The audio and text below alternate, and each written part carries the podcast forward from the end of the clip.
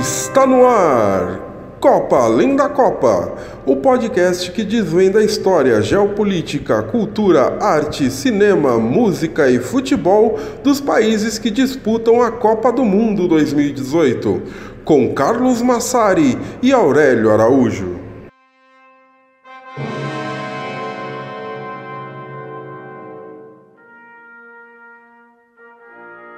Dia, boa tarde, boa noite para vocês que nos escutam. Demorou, mas chegou o episódio 8 do nosso podcast, falando sobre o Grupo H, Polônia, Senegal, Colômbia e Japão.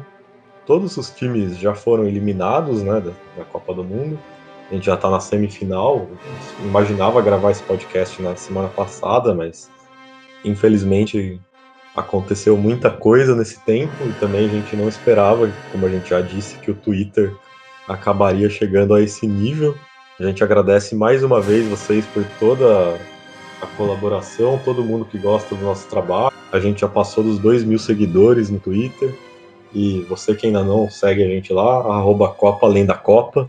E, enfim, vamos aqui finalizar esses episódios da Copa do Mundo, né? Porque mais uma vez, se torna praticamente inevitável que a gente continue esse trabalho com um foco diferente, obviamente. Eu sou Carlos Massari e comigo Aurélio Araújo. Olá, pessoal. Perdão pelo atraso. As justificativas do Carlos são totalmente reais. O Twitter acabou virando uma loucura, acabou passando na frente. E não é fácil pesquisar, porque quando começa o mata-mata, a gente resolveu continuar pegando essas ligações históricas dos países. Então, assim, para as oitavas eram oito jogos, para as quartas eram mais quatro. Agora temos as semifinais, enfim. Mas vamos aí honrar o nosso compromisso de já, já fizemos toda a história, a cultura, política e futebol de 28 países. Então não custa nada fazer dos 32, né, de, dessa Copa do Mundo de 2018. Polônia e Senegal, dois países que já foram embora da Copa do Mundo, como todos desse grupo. Mas são dois países que têm relações muito diferentes com os franceses ao longo da história e relações contrárias. E inclusive a gente pode ver isso nos hinos dos dois aparecendo. Falando primeiro da Polônia, nunca existiu um confronto entre um exército polonês e um exército francês. Essa história de amizade entre os dois países se reflete na Confederação de Bar de 1768, que foi uma insurgência polonesa contra o domínio russo. E os franceses chegaram até a enviar tropas para ajudar a Polônia, só que a Rússia prevaleceu. E o culto a esses confederados patriotas teve influência na criação das legiões polonesas, que também são muito relevantes na, na relação entre Polônia e França, as legiões polonesas eram tropas que serviam o exército do Napoleão no século XVIII, compostas por poloneses que viviam nos domínios napoleônicos.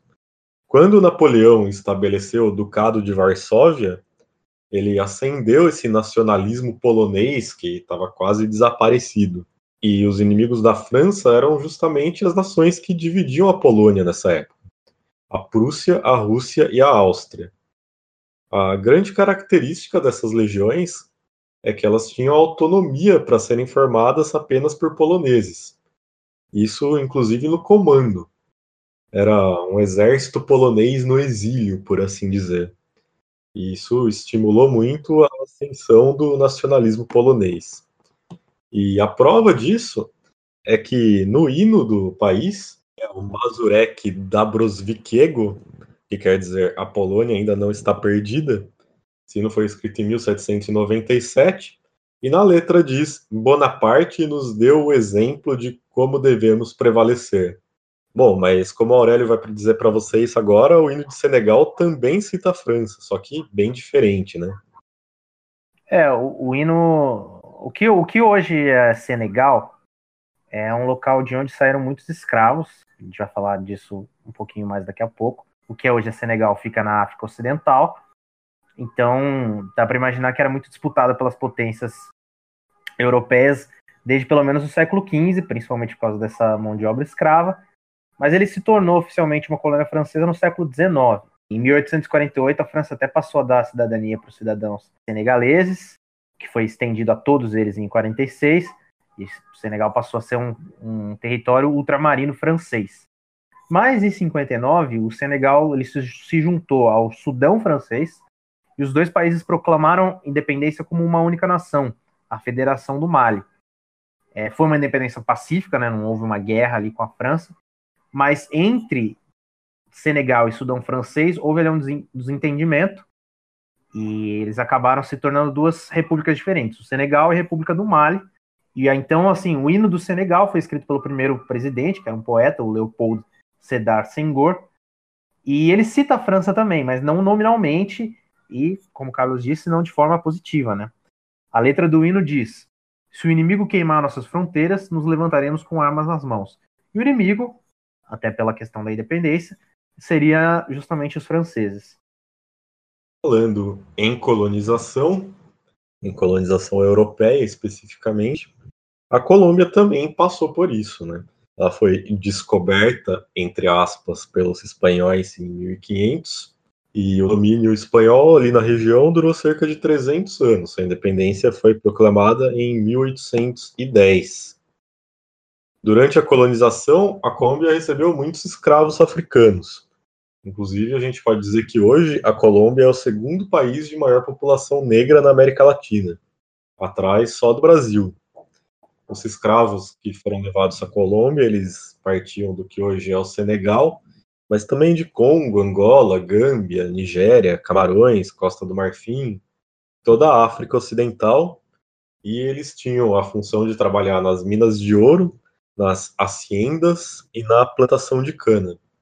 Enfim, né, é um processo muito parecido com o que aconteceu no Brasil. E no Senegal existe a ilha de Gorée, que é uma ilha que abrigava os escravos que estavam prestes a serem levados para a América.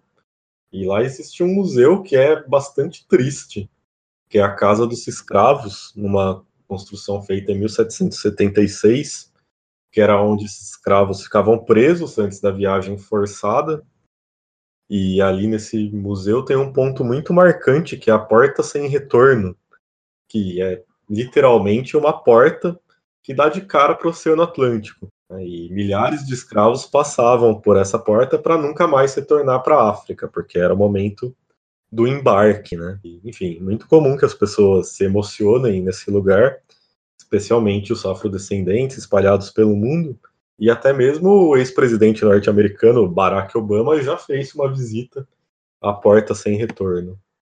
Passando agora para as relações entre Colômbia e Japão, são dois países que sofrem há muito tempo com organizações criminosas, né, reconhecidas mundialmente.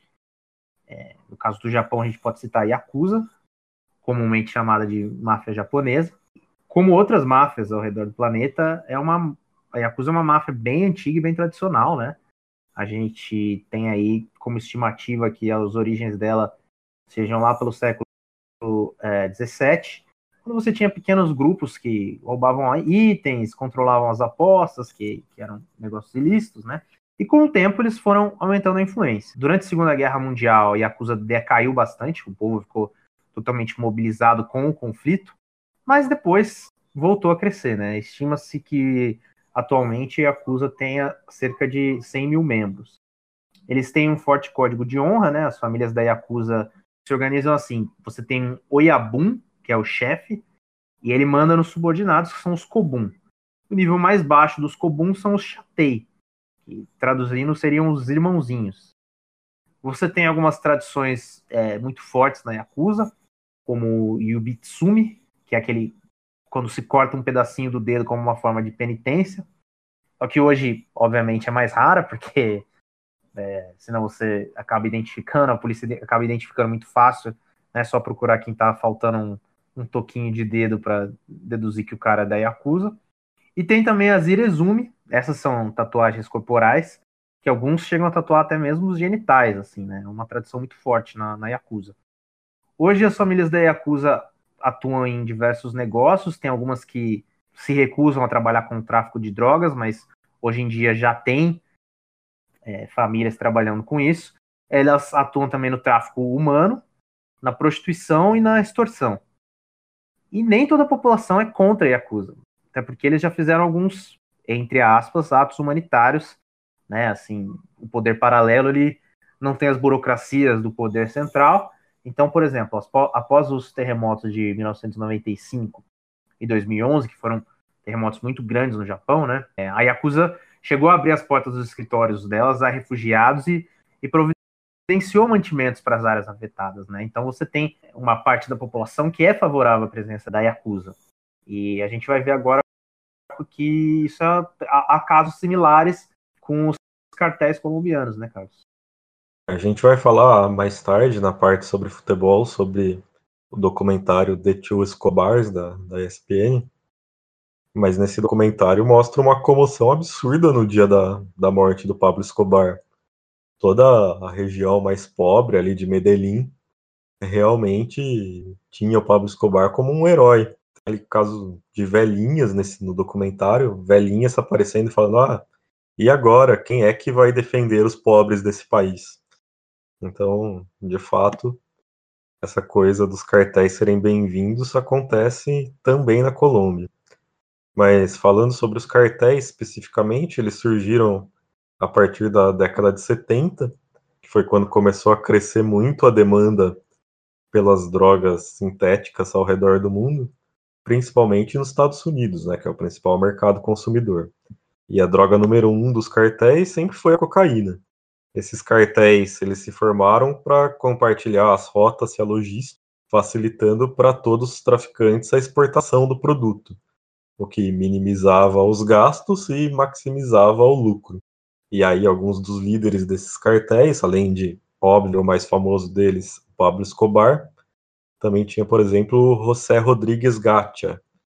E eles eram ali alguns dos homens mais ricos e mais poderosos do mundo na década de 80. Eles faziam parte do cartel de Medellín, que nos anos 80 chegou a ser responsável por 80% da cocaína do mundo, e o Pablo Escobar saiu até na Forbes como um dos homens mais ricos do, do planeta. Né? No auge, o cartel de Medellín chegava a lucrar 70 milhões de dólares por dia. Você consegue, você ouvinte, imaginar que são 70 milhões de dólares por dia? Bom, a influência desses cartéis chegava até na política. O Pablo Escobar chegou a se eleger como suplente de senador chegava também na polícia e nas forças armadas. Mas quando eles eram reprimidos pelo Estado, eles eram capazes de cometer diversos atos de terrorismo, assassinatos, sequestros, chegaram até a derrubar aviões.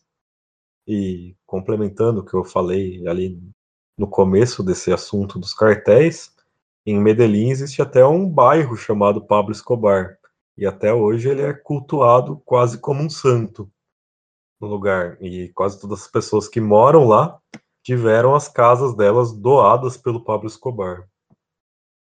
Agora a gente é, vai falar um pouco da relação entre Senegal e Japão. O Senegal ele é um dos países mais estáveis da África desde a sua independência, né, ali no final dos anos 50, começo dos anos 60.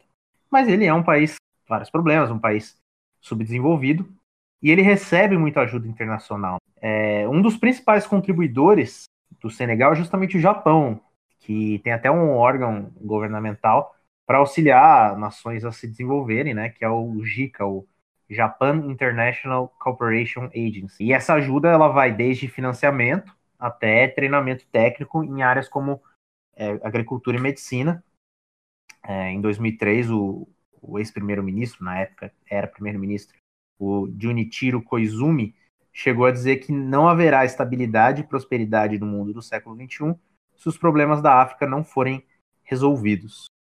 Já a Polônia e a Colômbia, elas compartilham ao menos uma grande paixão, é o polonês Karol Józef Wojtyla, que vocês devem conhecer como Papa João Paulo II.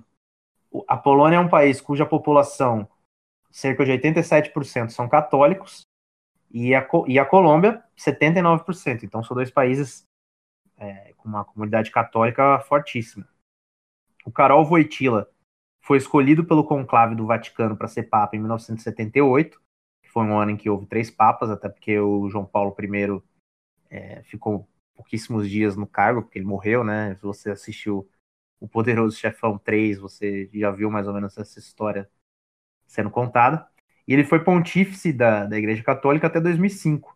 Ele foi o terceiro papa mais longevo da história, ficou atrás de São Pedro e mais um cara aí. Então, pra você ver, né, como ele ficou bastante tempo e por isso, para nossa geração, talvez seja o papa mais famoso. A vida dele foi bem sofrida, né? Aos 20 anos ele já tinha perdido o pai, a mãe, o irmão. Ele viveu na Polônia ocupada pelos nazistas. Teve que trabalhar muito para não ser deportado para a Alemanha. E foi ali que ele começou a se interessar pelo sacerdócio. Né? No século XX, ele foi um dos líderes mundiais que mais viajou, então fazia até sentido que ele visitasse a Colômbia. Isso aconteceu, numa das vezes que isso aconteceu foi após a tragédia de Armeiro, no departamento de Tolima, em 1985, onde aconteceu uma das maiores tragédias vulcânicas já registradas, né? Como consequência da erupção do vulcão Nevado del Ruiz, cerca de 25 mil pessoas morreram. E um dos casos mais dramáticos foi, foi o da menina Omaira Sanches, de 13 anos, que foi fotografada ainda viva em meio aos escombros da casa dela. A equipe de resgate percebeu que ela estava presa pelas pernas nesses escombros. Não ia ter como resgatar ela sem fazer uma amputação, mas eles estavam sem equipamento. Então eles concluíram que talvez a solução fosse deixá-la morrer ali, né? Foi uma comoção mundial na época, porque a imprensa ali estava acompanhando e acompanhou ali a luta dela durante três dias, até que ela finalmente morreu, né? Não se sabe exatamente a causa da morte, mas enfim. Foi uma tragédia muito marcante. Então o Papa visitou o local da, da tragédia de Armeiro em 1986, um ano depois, e declarou ali o lugar como um local santo. Mas a ligação entre os colombianos e o Papa não termina aí, porque em 2012, depois de que ele morreu, né? Morreu em 2005. Mas em 2012, é, um homem colombiano, Marco Fidel Rojas, afirmou que foi milagrosamente curado do mal de Parkinson depois que ele conheceu o Papa e rezou com ele. Alguns neurologistas colombianos é, fizeram exames, atestaram essa declaração, e ele e esse foi acabou sendo o primeiro milagre de João Paulo II reconhecido pelo Vaticano. Abriu o caminho para ele ser canonizado, que finalmente aconteceu em 2014. Vamos falar desse tema super comum do nosso podcast, Segunda Guerra Mundial. E mesmo de lados opostos, a Polônia e o Japão foram dois dos países que mais sofreram com esse conflito. A Polônia foi invadida pela Alemanha nazista em 1939, como parte do plano de Hitler de transformar a Europa em uma grande Alemanha ariana. Desde o início dessa invasão, a Alemanha não demonstrou qualquer tipo de piedade os soldados tinham instrução de exterminar a etnia polonesa, que era considerada inferior, e muitas cidades foram inteiramente queimadas e destruídas. Foram estabelecidos diversos campos de concentração na Polônia, entre eles o mais famoso de todos, que com certeza você conhece, que é o de Auschwitz, que é onde era aplicada a solução final, né, mais conhecida como o extermínio dos judeus. E também tem outros conhecidos ali na Polônia, Varsóvia, Sobibor.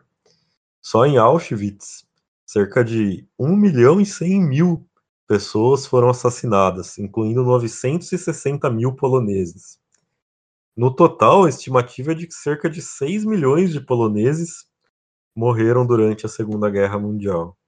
O Japão, por sua vez, fazia parte do eixo, né? Ele ocupava a Coreia, ocupava partes da China e aplicava ali políticas de limpeza de raça que eram até semelhantes às da Alemanha. E eles cometeram atos de brutalidade terríveis nesses lugares, especialmente na Manchúria, né, região da China. E, só que um momento decisivo da guerra, como a gente sabe, foi o ataque do Japão a Pearl Harbor, em 7 de dezembro de 1941. Essa era uma base aérea norte-americana no Pacífico. Esse ataque causou perdas muito significativas e fez com que finalmente os Estados Unidos resolvessem entrar na guerra e enviar as tropas até a Europa e ao Pacífico. E isso mudou completamente o curso da guerra. Mas o Japão foi seriamente vitimizado pelo disparo das bombas atômicas norte-americanas, nas cidades de Hiroshima e Nagasaki, que eram dois centros industriais e de produção bélica no Japão. Com esses ataques e com a declaração de guerra da União Soviética ao Japão, que ainda não tinha acontecido, o imperador Hirohito finalmente anunciou a rendição do Japão. E depois ele passou por uma ocupação das forças dos aliados, e enfim, até que finalmente ele se reconstruiu. E a gente sabe a potência que o Japão é hoje. Mas foram cerca de 3 milhões de japoneses mortos durante a Segunda Guerra Mundial, além de toda a destruição causada por essas bombas nucleares e outros bombardeios. Né? Pois é.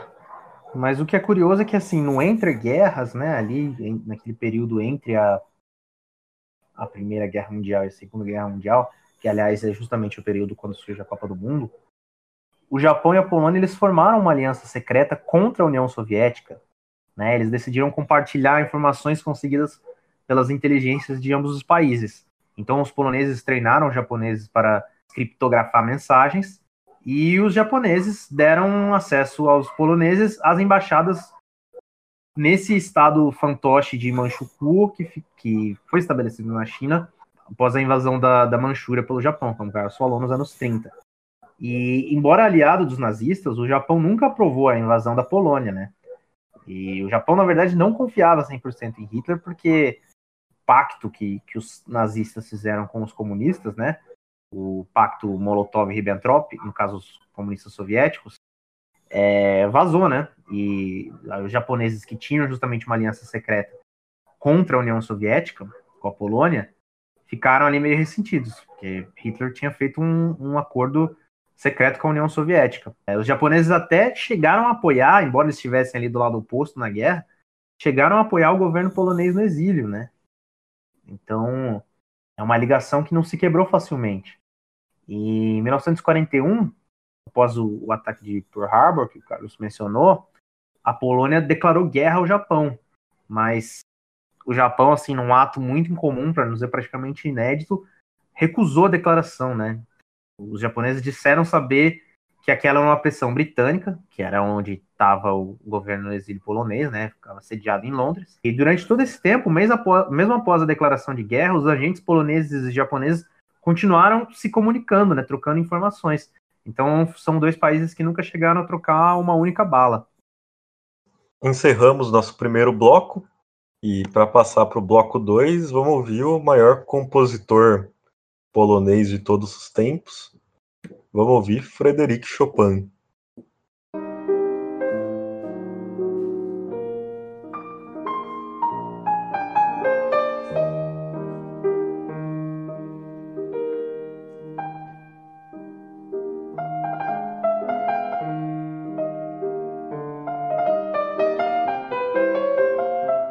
voltando, segundo bloco, vamos falar de cultura da Polônia.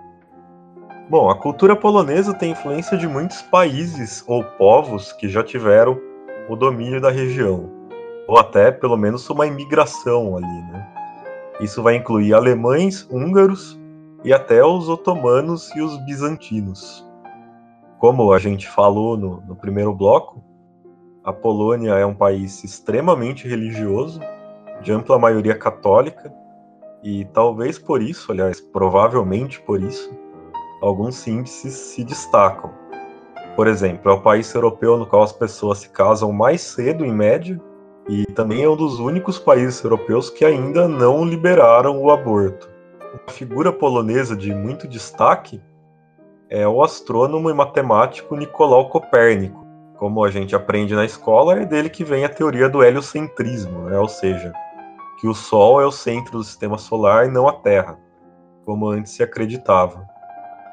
E mais uma curiosidade que a gente achou muito estranha e divertida de se falar é que na Polônia as dublagens são normalmente feitas por uma pessoa só.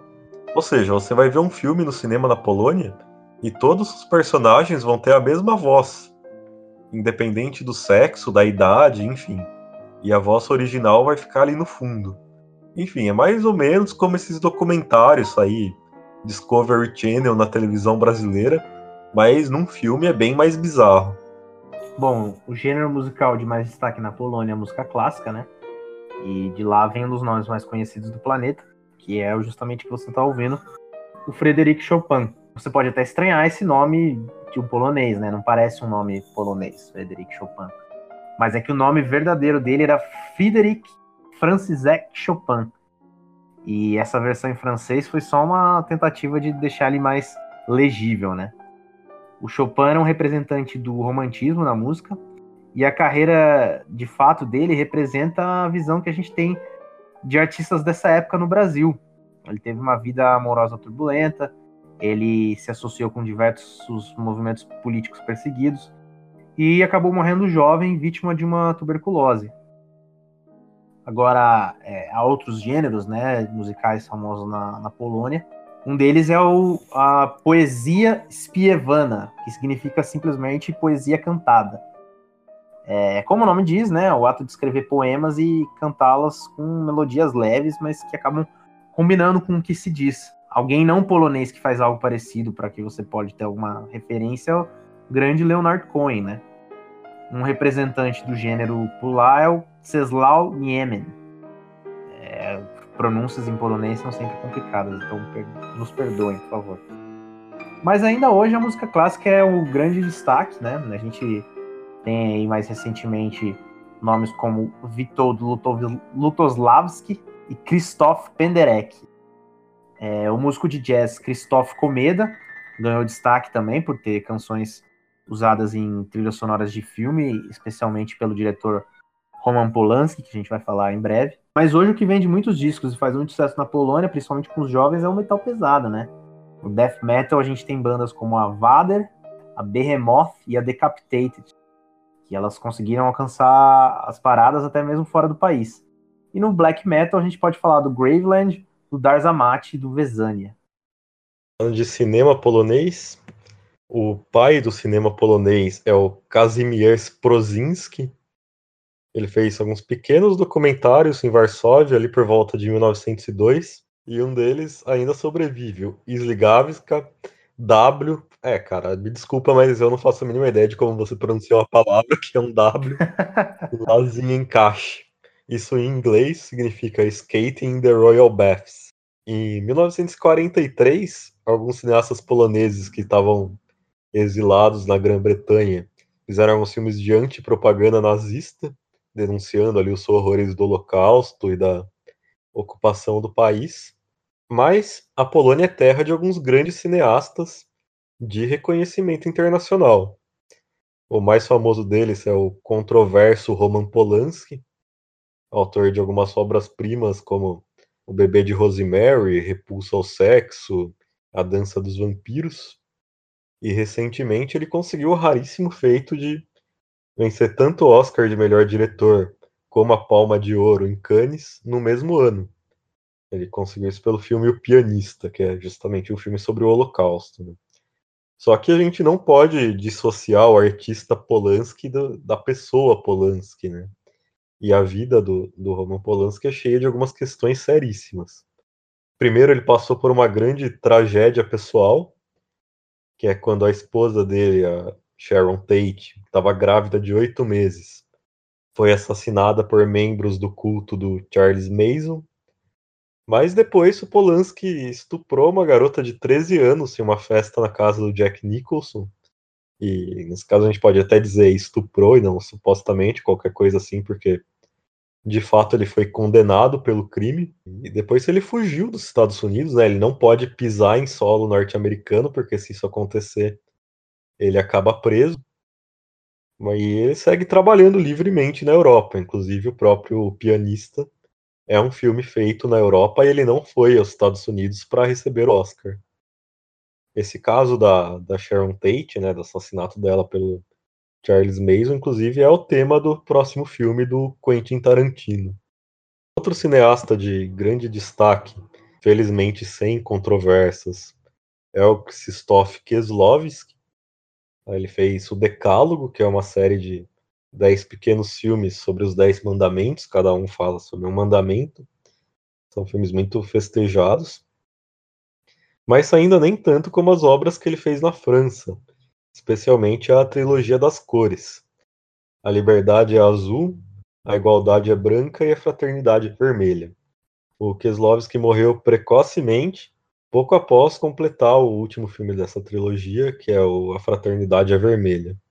E tem também alguns outros cineastas de destaque na Polônia, como o Andrzej Wajda, o Andrzej Zulawski, o Jerzy Skolimowski e recentemente o Pavel Pawlikowski, que em 2018 inclusive ganhou o prêmio de melhor diretor em Cannes pelo filme Cold War.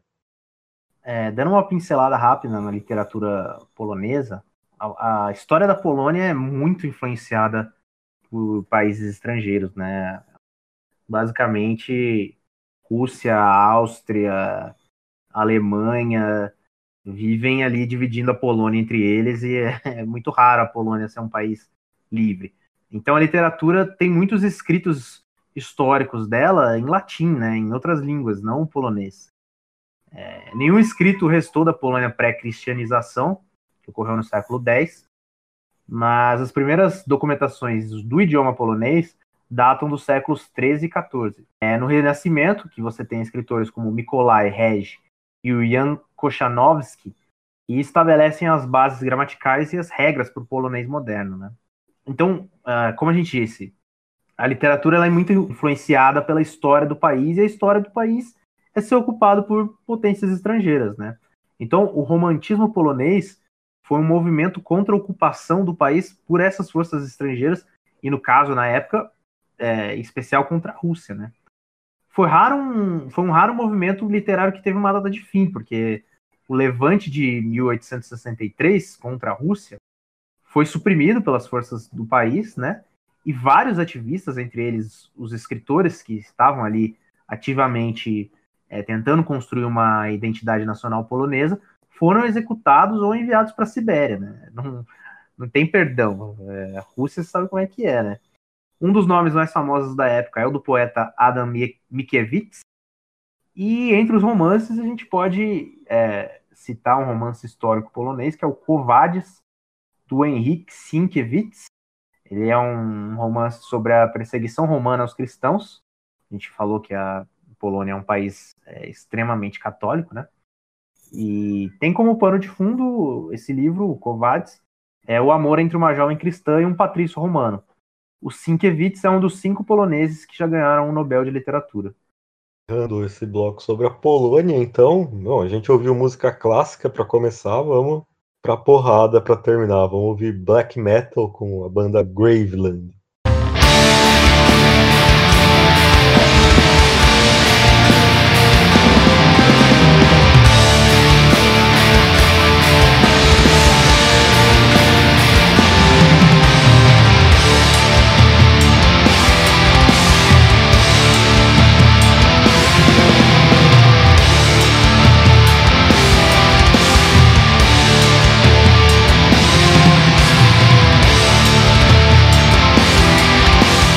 Senegal uma profissão que é chamada de griot. São basicamente historiadores rurais que mantêm vivas as tradições, a história, a cultura, enfim, tudo relacionado do povo e das tribos. Essa profissão ela é normalmente hereditária, passa de geração em geração dentro da mesma família. E são necessários anos e anos de estudo e uma grande dedicação para que você seja um griot. Apesar de ser um país predominantemente muçulmano, Senegal possui um estado laico e tolera todas as religiões. É composto por 12 grupos étnicos, cada um com seus próprios costumes e culturas, mas que, caso raro na África, né, vivem em paz entre si. Os Wolof, com 43% da população, são predominantes. E é no Senegal que é fundado nos anos 90 o primeiro estúdio de animação da história da África, chamado de Pictum. Esse é um estúdio que já produziu curtas-metragens, vídeos publicitários e tem até uma série de animação que se chama Cabongo Le Griot, justamente Cabongo o Griot, né?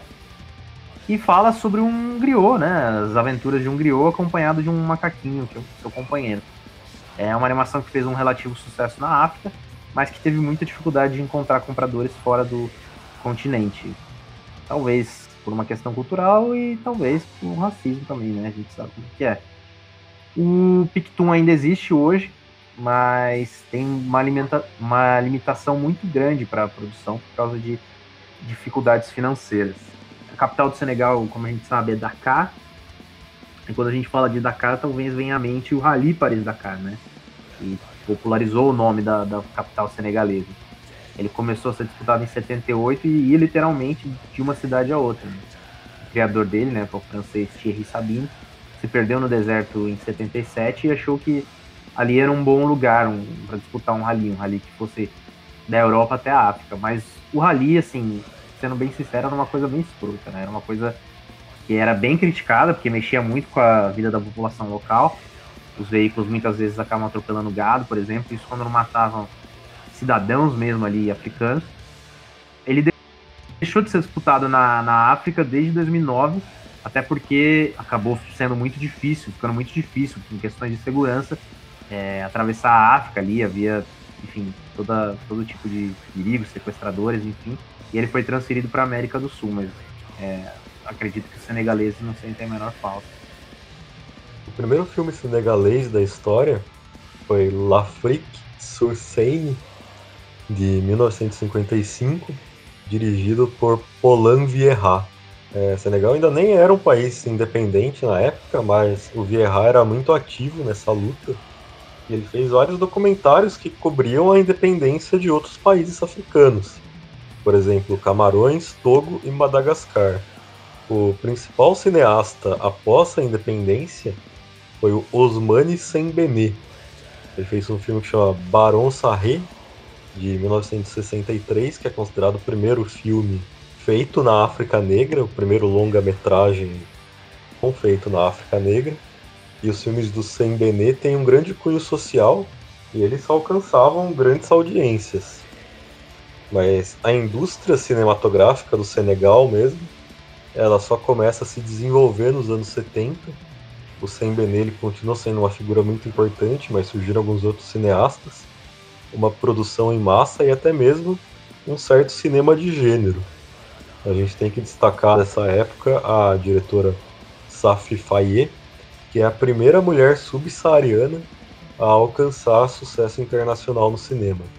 Ela teve apoio financeiro francês e chegou até a ganhar o prêmio FIPRESS, que é o prêmio da Associação Internacional de Críticos de Cinema, com um filme que chama Cadu Beikat.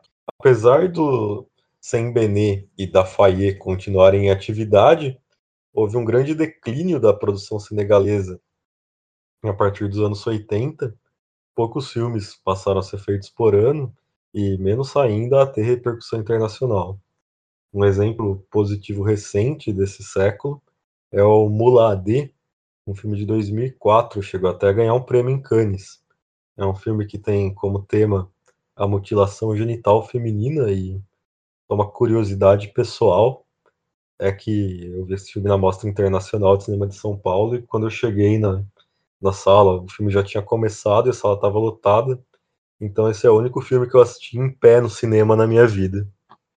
Bom, a música é muito importante no Senegal e assim a gente pode é, comprovar isso voltando ao hino do, do país, né?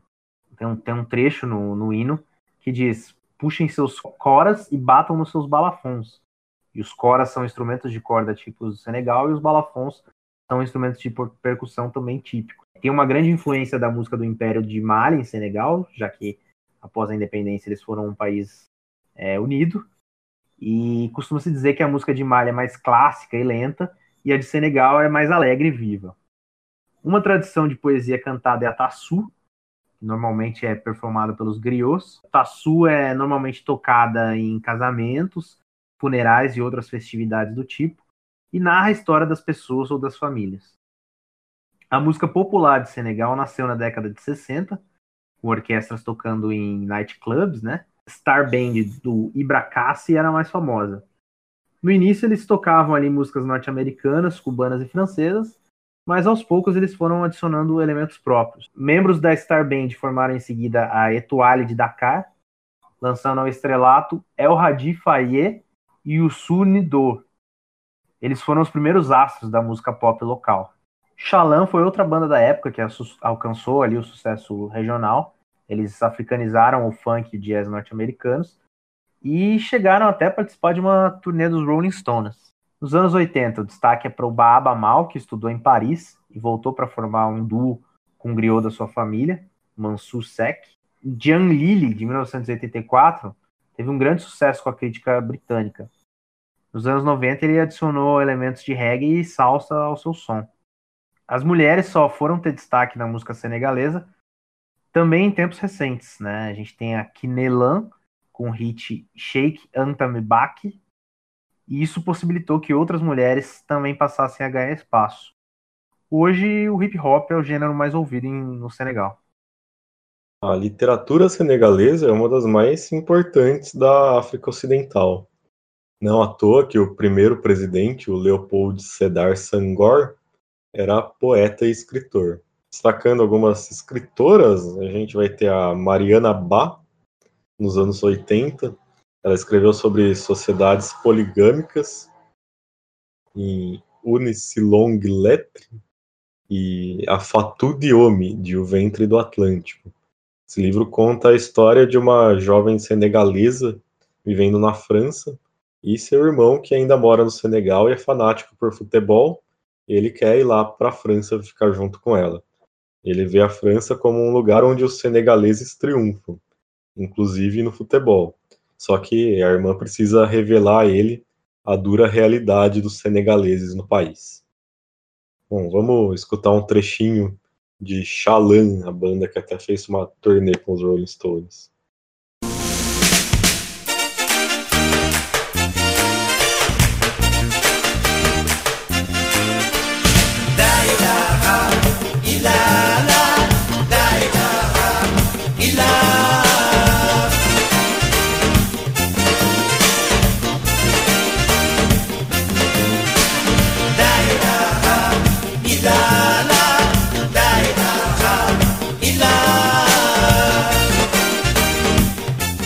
Cultura colombiana tem um sistema de influência que é bastante parecido com a brasileira.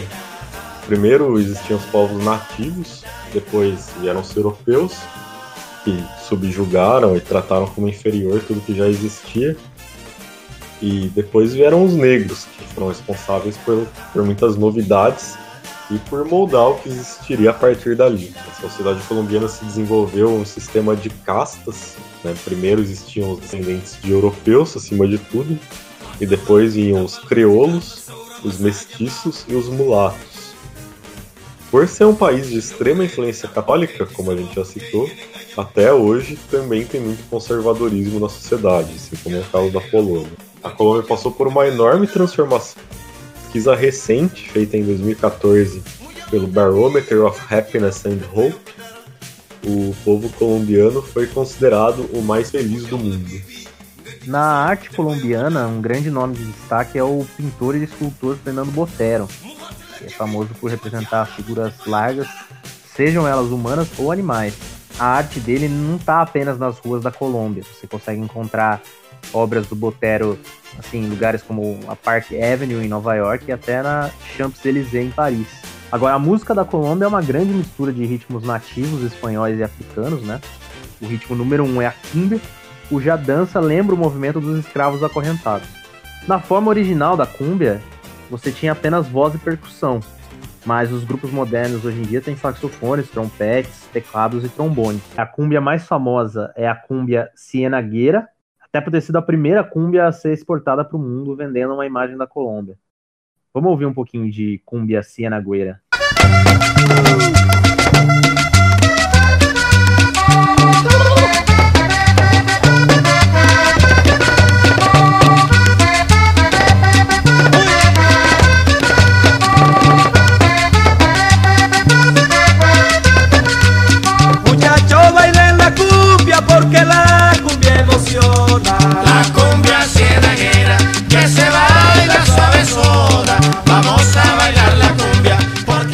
cumbia cianagüera. pode falar que existem outros ritmos colombianos, como a champeta e o porro, além do curulao. O calypso, que a gente já mencionou em outros programas, é muito popular na região caribenha da Colômbia e tem a salsa também, né? Então, muitos cubanos e porto-riquenhos se estabeleceram na Colômbia, sendo atraídos pela cena musical do país, que é muito rica também. nesse contexto você tem a gravadora Discos Fuentes de Medellín, foi a primeira do país e foi muito responsável pelo intercâmbio de gêneros dentro da própria Colômbia.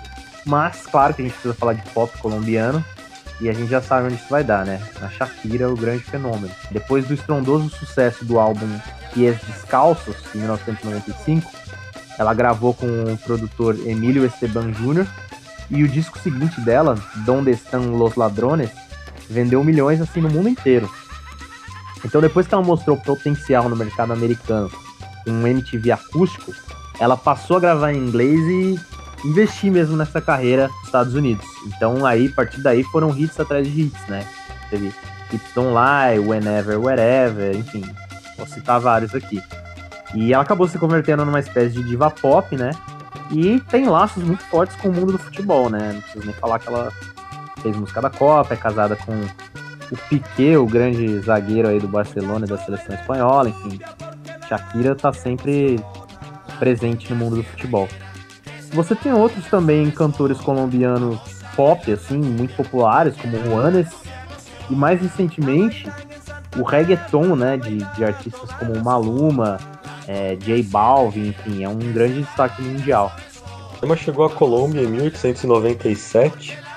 O primeiro cinematógrafo passou pelo país e foram feitos alguns pequenos curtos.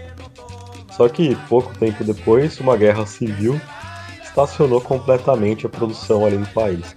O Arturo Acevedo Villas 20 foi o responsável pela retomada. Fez diversos filmes mudos sobre temas que chegaram até mesmo as questões políticas. O filme dele que chama Garras de Ouro critica a independência do Panamá e coloca os Estados Unidos como grandes vilões pelo óbvio interesse econômico que eles tinham no controle do IS. Em 1954, o escritor Gabriel Garcia Marques, de quem a gente vai falar daqui a pouco, e o pintor Henrique Grau tentaram restaurar a cinematografia local eles produziram a curta-metragem surrealista A Lagosta Azul, não fundir com a Lagoa Azul, Lagosta, Lagoa, enfim. E colaboraram com outras produções. Mas esse esforço não teve grandes resultados.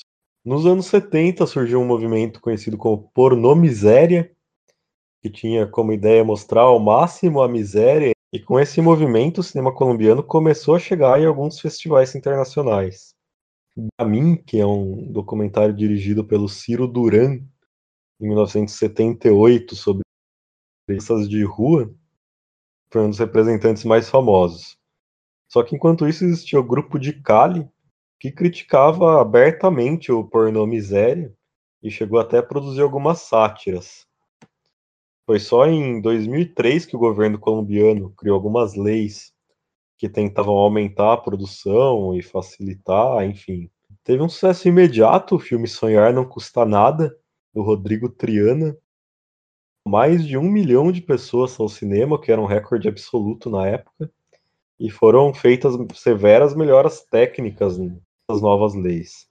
Hoje, o principal cineasta colombiano é o Ciro Guerra, e a atriz colombiana Catalina Sandino Moreno já chegou a ser indicada para o Oscar de melhor atriz pela atuação no filme Maria Cheia de Graça, de 2004, que é um filme sobre uma mula, né? É como se diz sobre as pessoas que levam cocaína de maneiras nada seguras da, de outros países para os Estados Unidos, nesse caso, em papelotes embrulhados no estômago. Bom, na literatura, não tem como a gente não falar. O grande nome é o Gabriel Garcia Marques. E, obviamente, não apenas por ter vencido o Prêmio Nobel de Literatura, mas pela proeminência da figura dele na cultura colombiana. É um cara realmente muito importante no país. Ele é o maior nome do que a gente chama de realismo mágico, que é aquele realismo que confere verossimilhança ao fantástico na narrativa, né? Então são coisas extraordinárias acontecendo com a maior naturalidade do mundo. Por exemplo, um personagem que morre e depois retorna à vida. E isso não causa um grande choque os outros personagens, né? E chama a atenção do leitor isso. Entre as obras mais conhecidas estão O Amor nos Tempos do Cólera, é, Ninguém Escreve ao Coronel e, claro, Cem Anos de Solidão. Essa última ela acompanha a família Buendia Iguarã, que fundou a fictícia aldeia de Macondo ao longo de gerações, né? E Macondo reaparece em outros livros do Gabriel Garcia Marques também. Ele era um socialista ferrenho, era amigo pessoal do Fidel Castro, e a gente citou o envolvimento do Gabriel Garcia Marques com o cinema. Em Cuba, ele fundou a Escola Internacional de Cine e Televisão, que aí na, na minha área, na, na, área do Carlos, é um, é um centro de, de, de referência até hoje, assim, que é uma, uma escola de cinema e televisão justamente voltada a estudantes latino-americanos, africanos e asiáticos. E enquanto era vivo, ele todo ano ministrava algumas aulas nessa, nessa escola aí, né? Ele era, era um compromisso que ele tinha firmado mesmo, né? Não só criou e deixou lá. Politicamente, então, ele é o contrário do Mário Vargas Llosa, que a gente citou no, no programa sobre o Peru. E ele chegou a apanhar do, do Mário Vargas Llosa, né? Tem uma foto famosa em, em que ele tá com o olho roxo, que é justamente por causa de um soco do Mário Vargas Llosa. Os motivos dessa briga aí dos dois nunca foram revelados, mas há quem diga que teve alguma mulher envolvida na história. E, como eu disse, o Garcia Marques era uma figura tão importante na, na Colômbia que ele chegou a mediar negociações entre o governo e guerrilhas, como o M19, as Farc e o ELN. E para passar então agora para nosso nossa bloco cultural do Japão, vamos aí ouvir, vai um pouquinho de Shakira então. para borrarte y olvidar. Y ahora estoy aquí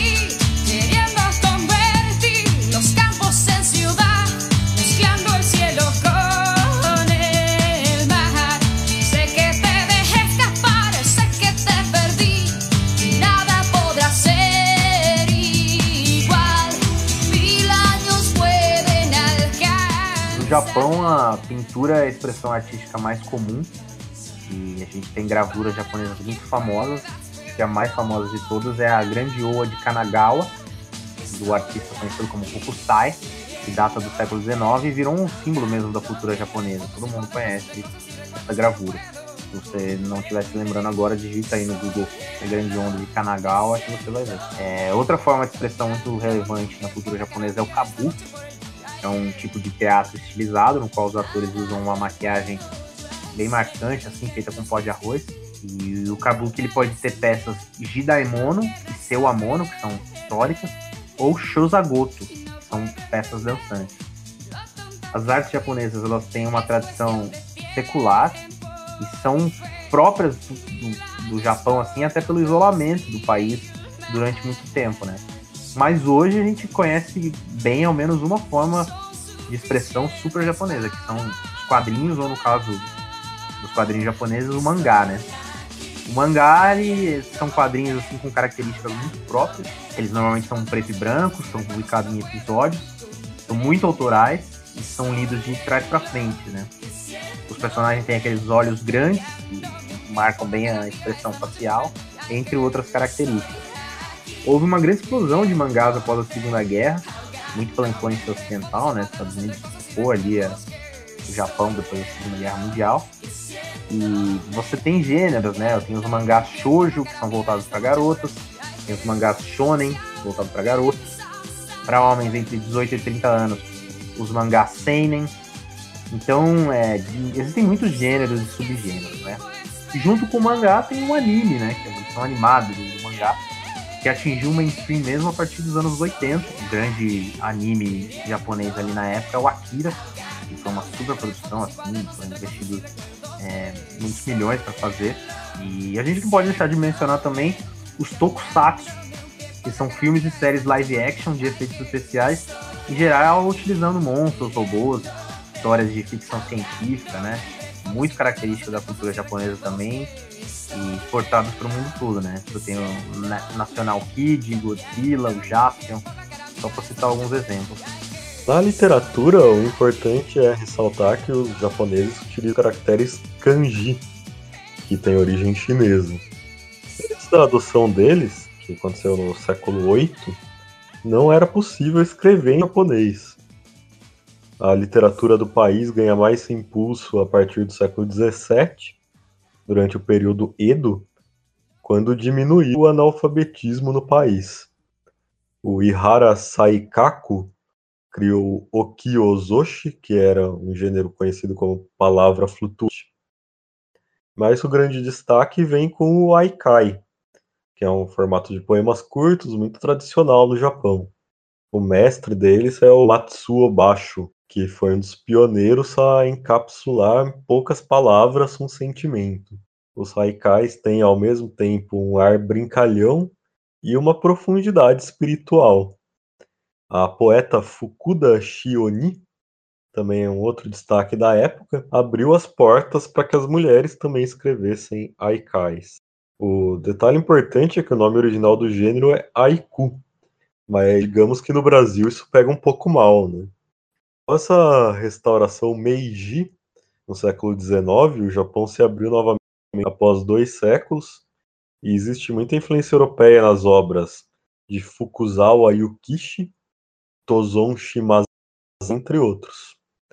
No século XX, antes da guerra, tem a obra do Yasunari Kawabata, e depois da derrota japonesa, muitos romances pessimistas falando sobre tristeza e desilusão. Hoje, um grande nome no Haruki Murakami, escritor que desafia gêneros, convenções, que gera debates sobre se a obra dele é literatura de verdade ou apenas ficção pop. Uma das suas grandes obras é um Q84, óbvia referência a 1984, que se passa paralelamente no ano ficcional de 1984 e no ano real de 1984. Ele tem muitas obras relevantes, como Kafka Beira-Mar e Norwegian Wood. Embora não tenha vencido o prêmio pelo Japão, o último vencedor do Nobel nasceu lá, o Kazuo Ishiguro. Embora o mundo viva a era digital e o Japão né, seja um dos pioneiros nesse, nesse sentido, eles seguem como o maior mercado de mídia física de música do mundo. Então, muitos CDs aí, LPs, enfim, ainda são vendidos no Japão. Mas no mundo mesmo, eles são o segundo mercado de música, em geral, assim, só estão atrás dos Estados Unidos. E a música japonesa em si é bem diferente da música ocidental, ela se baseia nos intervalos de respiração humana, em vez de ritmos matemáticos, como são as nossas músicas. O Japão também é a terra do karaokê, que é muito criticado por alguns estudiosos, né? Porque, teoricamente, ele desvalorizaria a música, ele estimularia a criação de hits descartáveis, enfim. Os dois gêneros mais antigos são o shomyo, que são os cânticos budistas, e o gagaku, que é a música da corte da época. É muito comum também a gente ver o taiko, né, aquele instrumento de percussão japonês. As origens dele são incertas, mas sabe-se que pelo menos desde o século VII existem registros dele. Nos tempos antigos, eles eram usados para intimidar inimigos e passar comandos à distância. E o baterista de jazz Daihashi Oguchi modernizou o conjunto de taiko nos anos 50. Existe uma infinidade de outros instrumentos próprios do Japão, como a biwa, se parece com um alaúde, e o fue, que se parece com a flauta. No pop, a gente tem o J-pop, né, que foi muito influenciado aí por Beatles e Beach Boys, e você tem bandas muito relevantes como Yellow Magic Orchestra e o Southern All Stars. E no rock tem o J-rock, né, que tem nomes como Nobuyasu Okabayashi, Shinji Harada ali entre os precursores, e mais recentemente você tem bandas, né, o Larkin Ciel, Mr. Children, Spitz, entre outros destaques. Agora, os japoneses também são muito apaixonados por heavy metal, né? Então, algumas bandas como o Iron Maiden, Deep Purple e o Judas Priest têm álbuns ao vivo clássicos, assim, clássicos gravados no Japão. É, e como os games também têm grande destaque na cultura japonesa, vale a gente citar aqui compositores de trilhas sonoras, como Koji Kondo, que é autor dos temas do Mario Bros. e de Zelda. Já que a gente está variando gêneros nesse programa, já ouviu até black metal, por que não ouvir um pouco da trilha sonora de Zelda, Koji Kondo?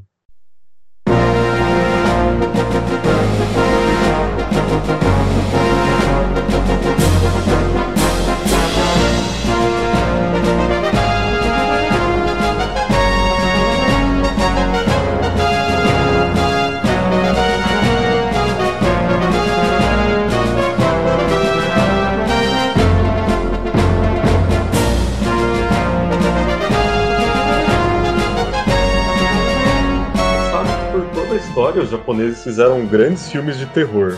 Não é surpresa que as primeiras produções feitas em terras nipônicas foram histórias de fantasmas. Uma tradição no Japão, na época do cinema mudo, que era os benshi, pessoas que tinham a profissão de sentar ao lado da tela e narrar os filmes para o público. No período antes da Segunda Guerra Mundial, o Japão teve uma das indústrias cinematográficas mais fortes do mundo. Não só no fazer, mas também lançar o cinema. Lá surgiram as primeiras formas de crítica, de análise e de teoria. E algumas técnicas, por exemplo, o close-up, surgiram no Japão nessa época. Isso, o grande boom mesmo do cinema japonês ele acontece no pós-guerra, com o surgimento de vários cineastas extraordinários. E a gente vai citar, por exemplo, o Ozu, tem um estilo extremamente respeitoso, que é um enquadramento de baixo para cima, que tem, ou pelo menos nos filmes dele, tinha a intenção realmente de dar essa ideia de respeito aos personagens e histórias de forte cunho social. O filme dele Era Uma Vez em Tóquio, de 1953, considerado pela revista Sight and Sound o melhor de todos os tempos. Depois a gente vai ter o Kenji Mizoguchi, que sempre também busca dar espaço às mulheres nos filmes dele. E o Akira Kurosawa, que é provavelmente o mais famoso dos cineastas japoneses, por Sete Samurais, Han, Rashomon, enfim. A gente já citou o anime anteriormente, destacou Akira, mas, enfim, a gente tem que citar também o Ghibli, que foi fundado pelo Hayao Miyazaki, que é o grande mestre da animação japonesa e é autor de clássicos como A Princesa Mononoke, O Vizinho Totoro e A Viagem de Chihiro. O estúdio Ghibli também é responsável por alguns outros filmes excepcionais, e citando aqui o Túmulo dos Vagalumes, de 1988, que já foi considerado algumas vezes como o filme mais triste da história. A partir dos anos 90, o cinema de gênero passou a ter uma imensa produção no Japão, e a gente vai ter ação, por exemplo, com cineastas como o Takeshi Kitano e o Takashi Miike, e o cinema de terror, né? Vários filmes que ganharam remakes hollywoodianos. Por exemplo, Chamado, Água Negra, e também o Takashi Miike também se aventurou muito nesse gênero. Tem o Audition, por exemplo. E, enfim, só para não deixar passar isso batido, o cinema de terror no Japão tem clássicos de diversas épocas, por exemplo, o Onibaba e a super polêmica série que é o Guainia Pig. Hoje em dia, o cinema japonês continua sendo um dos principais do planeta. Em 2018 mesmo, o grande vencedor da Palma de Ouro em Cannes foi o Shoplifters, do Hirokazu Koreeda. E, enfim, para finalizar, então, vou falar dos filmes japoneses que já ganharam a Palma de Ouro em Cannes. No caso, Kagemusha, A Sombra do Samurai, do Akira Kurosawa, em 1980. A Balada de Narayama, Shohei Namura, em 1983. E a Enguia, também, do Inamura, em 1997, que coloca o Inamura nessa celeste lista dos cineastas que ganharam duas vezes Palma de Ouro em Cannes. E, claro, Shoplifters, em 2018, que a gente já citou. Bom, então vamos passar agora para o nosso bloco sobre futebol, ouvindo alguma coisa de J-Rock. Vamos ouvir aí Larkin Ciel.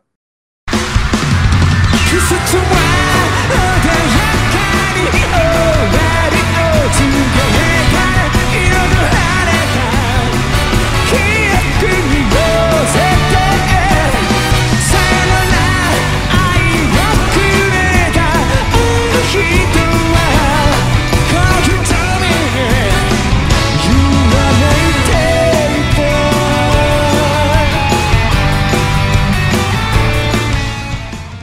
Polônia estreou em Copas do Mundo em 1938 e já fez um jogo extremamente épico contra um adversário conhecido de nós, brasileiros, que é o Brasil.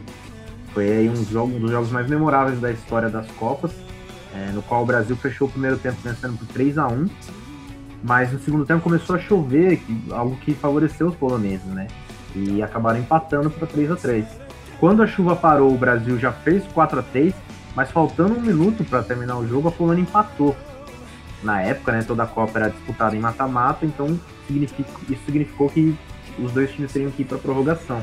É, Na prorrogação, o Leônidas da Silva marcou dois gols e o último já sem a chuteira, né? Porque Aí não era a época que tinha chuteira da Nike, da Adidas, enfim, era uma chuteira ali feita do jeito que dava. E ela se rasgou por causa das más condições do, do gramado alagado, né? E o Wilimovski é, marcou o seu quarto gol e era o quinto da Polônia. É, não foi suficiente, né? O Brasil venceu por 6 a 5 mas apesar da eliminação foi uma estreia para lá de promissora. Porém, a, Pol a, Polônia só voltaria às Copas em 74. Mas aí começa a era de ouro né, do futebol polonês. Durante a época da Guerra Fria, nas Olimpíadas, as seleções do leste europeu dominavam as Olimpíadas. Por quê? As regras olímpicas proibiam que jogadores é, profissionais atuassem pelas seleções, para não concorrer com Copa do Mundo e a gente não ter Copa do Mundo de dois em dois anos. Só que os países do leste europeu, como estavam ali no regime comunista, driblavam essas regras e os jogadores tinham outros empregos, mas eles eram jogadores profissionais, sabe? E, enfim, a Polônia se aproveitando disso, ganhou uma medalha de ouro nos Jogos Olímpicos de Munique em 1972. Em 74 eles passaram ali pela, pela fase de grupos com três vitórias. Era um, grupo, era um grupo complicado, que tinha Haiti, tudo bem, o Haiti não era exatamente uma potência, mas tinha a Argentina e a Itália. É, na segunda fase de grupos, né, que era o regulamento da época, eles acabaram perdendo para a Alemanha Ocidental, que sediou o Mundial, né? E aí foram jogados para a decisão de terceiro lugar contra o Brasil. Eles bateram por 1 a 0 né? Ficaram com o terceiro lugar na Copa de 74. É, o gol, eles ganharam do Brasil de 1 a 0 com um gol de Lá. E o Lato foi aí o artilheiro daquele Mundial com sete gols, um dos maiores jogadores poloneses de todos os tempos. Eles ainda conquistariam a medalha de prata nas Olimpíadas de 76 e aí fariam uma campanha razoável na Copa de 78. Mas parece que houve ali um episódio de briga ali nos anos 80, né, cara? É, teve uma briga entre os jogadores e a comissão técnica. O goleiro, o Josef Inlarksit, chegou de ressaca na apresentação e ele se desenvolveu com o treinador, o Rizard Kulesa. E a maior parte dos jogadores ficou do lado do goleiro, incluindo o Terlek. O Terlek era um intelectual pró-ocidente e ele costumava tirar sarro do regime comunista. E a imprensa atacou os jogadores pelo incidente. O Terlek, ainda procurando o treinador e as autoridades, levou seus companheiros para conhecerem o Papa. A Igreja Católica era anticomunista. E ele e os outros jogadores acabaram sendo suspensos e o Terlek nunca mais jogou pela Polônia. Entre os suspensos estava o Zbigniew Boniek, que voltaria a jogar pela seleção em 81. E em 82 ele foi o líder de uma bela campanha polonesa na Copa e foi essencial, né, para essa campanha. Marcou quatro gols. Só que ele acabou sendo suspenso no tenso jogo contra a União Soviética e ficou de fora das semifinais. Nessas semifinais, a Polônia perdeu por 2 a 0 para a Itália, mas venceu a decisão de terceiro lugar, 3 a 2 contra a França, mais uma vez ficando em terceiro lugar na Copa. Essa Copa excelente do Boniek garantiu para ele um contrato com a Juventus, onde ele fez parte de um time histórico que era comandado pelo Michel Platini, e atualmente é o presidente da Associação Polonesa de Futebol. De lá para cá, porém, a decadência do futebol polonês é notável. Foram várias campanhas vexatórias, assim, eliminatórias, tanto para a Copa do Mundo como para a Euro. A mais impressionante foi na Euro 2012, quando a Polônia foi anfitriã ao lado da Ucrânia, e mesmo assim acabou na lanterna do grupo dela. E nessa campanha teve um jogo bastante tenso contra a Rússia. Teve uma briga muito feia em Varsóvia, que é uma prova ainda do ressentimento que existe da época da União Soviética. E por causa dessa imensa decadência, não é de se estranhar que a Polônia tenha dado um jeitinho, né, para ser cabeça de chave em 2018, evitou jogar amistosos para não cair no ranking da FIFA, mas não deu certo essa manobra também, já que mesmo assim ela ficou em último lugar no grupo, em um grupo que não tinha nenhuma potência. Né? Pois é, mais uma campanha para a lista de campanhas vexatórias da Polônia. Infelizmente, ainda não recuperaram o seu, o seu auge, né? Agora, o beisebol é historicamente o esporte mais popular do Japão, mas o futebol também é bem popular e tem crescido bastante desde os anos 90. É, dois fatores ajudaram né, nesse crescimento, que foi o fato do Japão ter sediado e vencido a Copa da Ásia de 1992 e a fundação da J-League, né, a Liga de Futebol Japonesa, no mesmo ano. Nesse sentido, a atuação do Zico né, é destacável. É, na época, o Zico já era um grande veterano, mas ele foi para jogar no Kashima Antlers e ajudou bastante a atrair a atenção dos japoneses para o esporte. É, vários brasileiros atuaram, aliás, nesses primórdios da J-League, e o Zico foi até chamado de deus do futebol no país. Ele ganhou até uma estátua no estádio do Kashima e foi treinador do Japão na Copa de 2006. Agora, bizarramente, o Japão é a única seleção de fora das Américas a jogar a Copa América, né? Ele foi convidado para as edições de 99 e 2011. O convite de 99 veio ali como uma desculpa, ah, Japão, vem aqui jogar a Copa América para você preparar sua seleção para receber a Copa do Mundo, que seria em 2002, né? Dentro de três anos. E em 2011, apesar de ter sido convidado, o Japão acabou se negando ali de última hora aí, em consequência do grande terremoto que abalou o país. É, o futebol foi deixado um pouco de lado, né? Em 98, na França, a gente teve a primeira Copa no atual formato. São 32 seleções divididas em oito grupos de quatro. E foi a Copa de estreia do Japão, né? Então a gente claramente se beneficiou desse aumento de vagas na Copa do Mundo. É, o histórico de, de Japão em Copas não é exatamente bom, mas também não é de se jogar fora, né? De lá para cá ele se classificou para todas as Copas. E Copa sim, Copa não, o Japão se qualifica para as oitavas, né? Em 2002 ele em, 2000, em 98 ele ficou na primeira fase, em 2002 ele passou e, em casa e perdeu para surpreendente Turquia. É, em 2010 ele perdeu nos pênaltis para o Paraguai nas oitavas e nesse ano, é, em 2014 não passou, né? E nesse ano ele levou uma virada dura da Bélgica, a gente viu o que aconteceu, né? Tava ganhando de 2 a 0 fez 2 a 0 já no segundo tempo e levou a virada. O último, o último gol, o terceiro gol da Bélgica foi ali no, no último lance do jogo. Mas se continuar nesse padrão de ano sim, ano Copa sim, Copa não, ele avança para as oitavas, em 2022 ele nem passa da, da primeira fase de novo. Mas, afinal, por que, que o Japão joga de azul? Essa é uma resposta que sequer a federação do país possui. Há quem diga que é para representar o céu e o oceano do Japão, mas a federação não aprova essa versão, não. Que ali nos anos 20 e 30, a Universidade Imperial de Tóquio dominava os campeonatos usando essas. Eles venceram o primeiro título internacional do Japão, foi o campeonato do extremo leste asiático. Pode ser que a tradição tenha vindo daí. Durante um breve período, entre 1988 e 1991, os japoneses chegaram a usar o uniforme vermelho e branco, mas ele foi abandonado rapidamente em nome da tradição. O apelido da seleção é os Samurais Azuis. E um ponto de destaque aqui que a gente não pode deixar de citar né, é o anime Capitão Tsubasa, que fez grande sucesso no país nos anos 80 vários jogadores famosos, como Del Piero, Fernando Torres, Zidane, o Totti, já disseram que são fãs do desenho. Foi importado para o mundo inteiro e passou aqui no Brasil na TV Manchete. Né?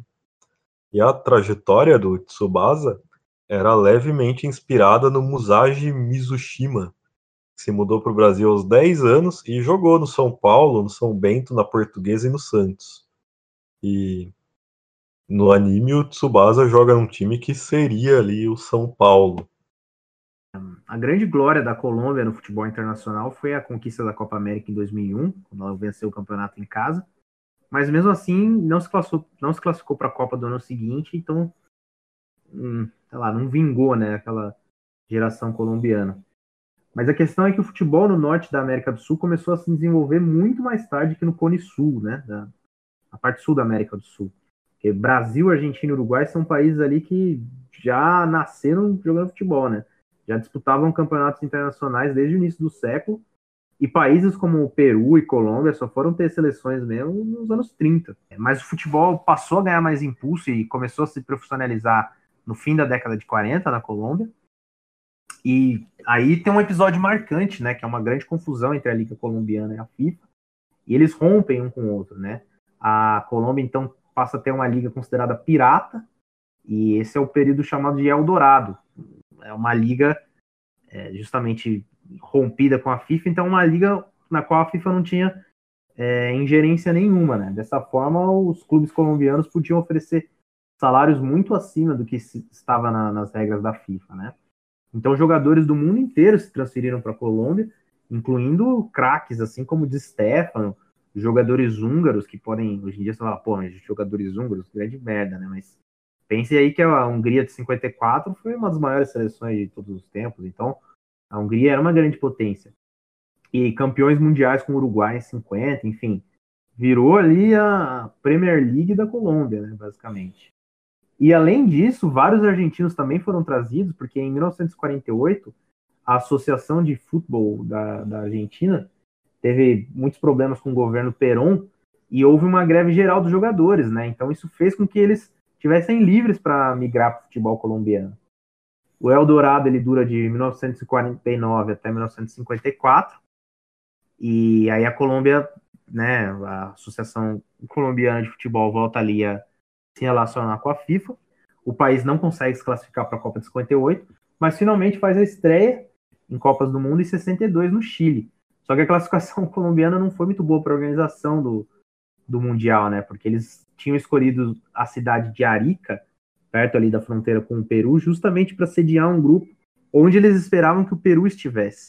Mas é, a Colômbia eliminou o Peru nas eliminatórias, então é, foi disputar a seleção que foi disputar o grupo ali foi a da Colômbia.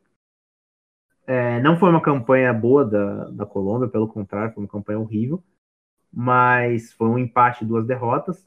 Mas o jogador Marcos Cole marcou contra a União Soviética, inclusive o goleiro era o Lev Yashin, o único gol olímpico da história das Copas, né? Depois disso, o futebol colombiano volta às vacas magras, né, até os anos 80, e aí ele é turbinado pelos narcotraficantes, né, que vinham o futebol uma maneira não só de lavar dinheiro, mas de ganhar prestígio com a população. E é o que a gente falou, né, que os narcotraficantes tinham lá muito prestígio com a população é quando a Colômbia conquista pela primeira vez a Libertadores, em 1989, com o Atlético Nacional de Medellín. E antes disso mesmo, o América de Cali estava ali chegando em todas as finais e conseguiu um feito histórico, né? Um tri-vice-campeonato, um consecutivo, entre 85 e 87, né? A torcida, na verdade, não gosta muito de lembrar disso. É, a Colômbia volta à Copa em 90, onde ela sai nas oitavas, e consegue uma, uma classificação muito empolgante para a Copa de 94, com aquele super citado, né, o 5 a 0 sobre a Argentina em Buenos Aires. Esse é o time do Valderrão, do Rincon, do Asprilha, enfim. Mas na Copa a seleção decepciona e não passa da primeira fase. E no retorno ao país, o zagueiro Andrés Escobar, que fez um gol contra é, diante do Zewa, é assassinado. É, existe muita coisa por trás desse assassinato do Andrés Escobar, né? E você citou aí brevemente a questão do, dos narcotraficantes envolvidos no futebol colombiano nessa época. Bom, existia uma rivalidade enorme entre os traficantes do país nessa época. E como o desenvolvimento do futebol colombiano era diretamente ligado aos narcotraficantes, então, basicamente, tudo que acontecia no futebol tinha essa influência dos narcotraficantes. Eles construíram campos de futebol nas regiões mais carentes da Colômbia e eles eram muito fanáticos por futebol, tanto Pablo Escobar como outros traficantes. Né? O Pablo Escobar, inclusive, acho que é o caso mais emblemático, porque ele atuou como patrono do Atlético Nacional por muito tempo. Mas o clima era muito tenso, os árbitros eram jurados de morte se não favorecessem as equipes mais poderosas. E esses atletas de renome, eles se desenvolveram muito nesses campinhos construídos pelo, pelo Pablo Escobar, e com isso eles eram amigos pessoais, basicamente, do Pablo Escobar, né? Inclusive o goleiro René Iguita, famosíssimo pela defesa escorpião, mas não só, chegou até a ser suspenso da seleção depois de ter jogado uma pelada com o Pablo Escobar. E o contexto da morte do André Escobar é diretamente ligado com isso tudo. O que aconteceu basicamente foi que, após o assassinato do Pablo Escobar, as facções rivais dominaram o tráfico e também se envolveram com o futebol. E a seleção colombiana, que era a favorita para a Copa de 94, inclusive tem a declaração do Pelé, né, falando que para ele a Colômbia era a favorita para a Copa de 94, E desde então se criou essa coisa de que a seleção que o Pelé fala que é favorita provavelmente vai perder logo. Mas, enfim, ela foi jogar nessa Copa como favorita, mas ninguém sabia da pressão extracampo gigantesca que ela tinha. E aí, depois da, depois da derrota para a Romênia na estreia, teve ligações dos traficantes para a seleção e eles obrigaram o técnico Francisco Maturana a escalar o time que eles queriam, com a ameaça de que os familiares do técnico e dos jogadores seriam mortos caso isso não acontecesse.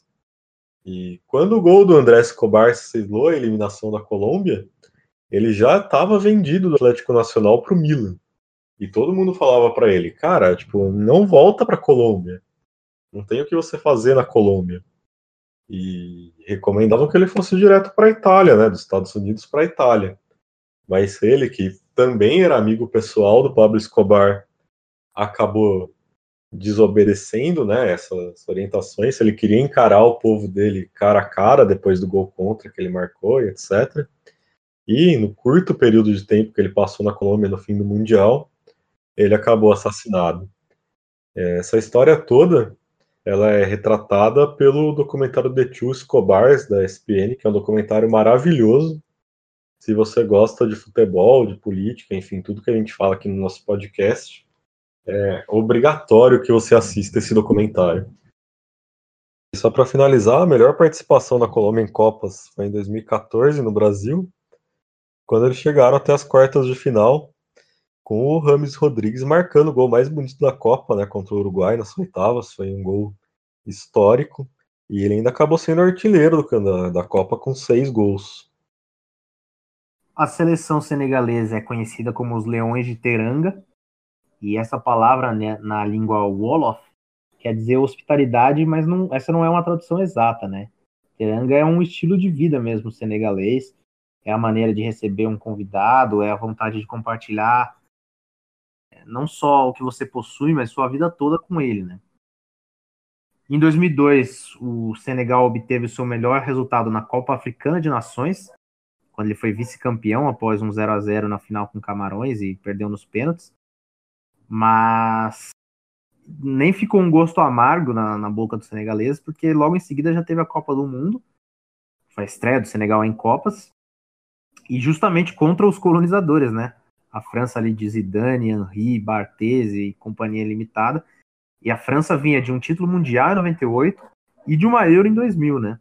Mas quem vence esse jogo são senegaleses, por 1 a 0 depois eles empatam contra Dinamarca e Uruguai e avançam para as oitavas. Vencem a Suécia na prorrogação e acabam parando só na Turquia ali. Nós citamos que a Turquia de 2002 foi surpreendente, chegou em terceiro lugar na Copa, enfim. É, então, na, na, estreia de Senegal na, na, Copa do Mundo, já ganhou do, do atual campeão mundial e chegou até as quartas, né?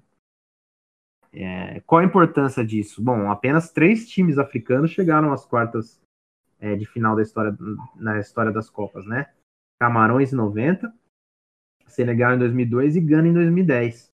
O Senegal, inclusive, era comandado por um francês, o Bruno Matsu, e ele morreu né, de câncer em 2013. E quando ele morreu, todos os jogadores da seleção foram chamados ao país para um funeral islâmico dedicado ao Matsu. O Matsu, inclusive, tinha se convertido ao Islã enquanto treinava o Senegal, né? O corpo dele está enterrado, inclusive, no Senegal. E o volante ali, o Cissé, era o capitão desse time de 2002, e foi ele o técnico que classificou o Senegal para sua segunda Copa agora em 2018, né? No Mundial ele foi o único técnico negro da Copa e, como era de se esperar, tinha o menor salário dentre os 32 técnicos, né? Uma coisa bem significativa. Foi a segunda Copa consecutiva que o Japão e a Colômbia se enfrentaram. Em 2014, os colombianos golearam por 4 a 1 atuação de gala do Rames Rodrigues também. Mas o Japão se vingou em 2018, né? Ganhou por 2 a 1 e jogou com um homem a mais a partida inteira. O Carlos Sanches da Colômbia foi expulso logo aos 4 minutos de jogo. É, fez um pênalti ali impedindo o gol com, com a mão, que é bastante burro de se fazer aos 4 minutos de jogo. E essa foi a segunda expulsão mais rápida da história das Copas ficando atrás só do José Batista, do Uruguai, que foi expulso com um minuto de jogo contra a Escócia em 1986. E por incrível que pareça, esse jogo entre Uruguai e Escócia acabou 0 a 0 em 86.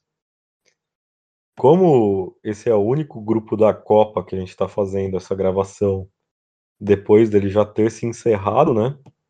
A gente tem que citar esse fato bizarro que foi a primeira vez na história das Copas que uma classificação foi decidida pelos cartões amarelos.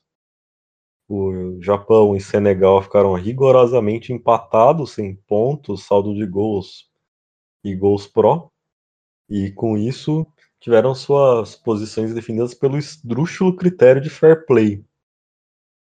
E os nipônicos se classificaram justamente por terem sido menos penalizados por cartões amarelos que os senegaleses.